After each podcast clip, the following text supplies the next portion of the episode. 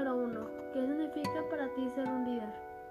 Mm, para mí significa ser una persona capaz de lograr sus objetivos siempre que lo proponga y poder ejercer un modo de pensar sobre cualquier cosa y influenciar al resto del equipo con ese tema.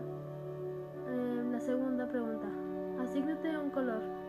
Mm, yo me asigno un color amarillo, pues sí tengo algo de líder en mí, pero pues no lo muestro mucho al igual manera, eh, me gusta que las demás personas presten atención de lo que digo y que hagan las cosas bien y organizados de, como yo. Mm, la pregunta número 3. Explica la diferencia entre ser líder negativo y positivo.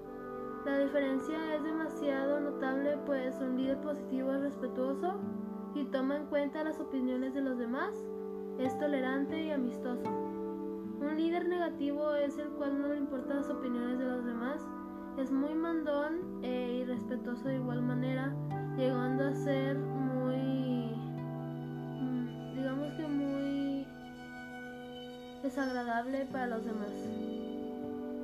La pregunta número 4, pues escribe una actividad que te apasiona realizar y explica el por qué.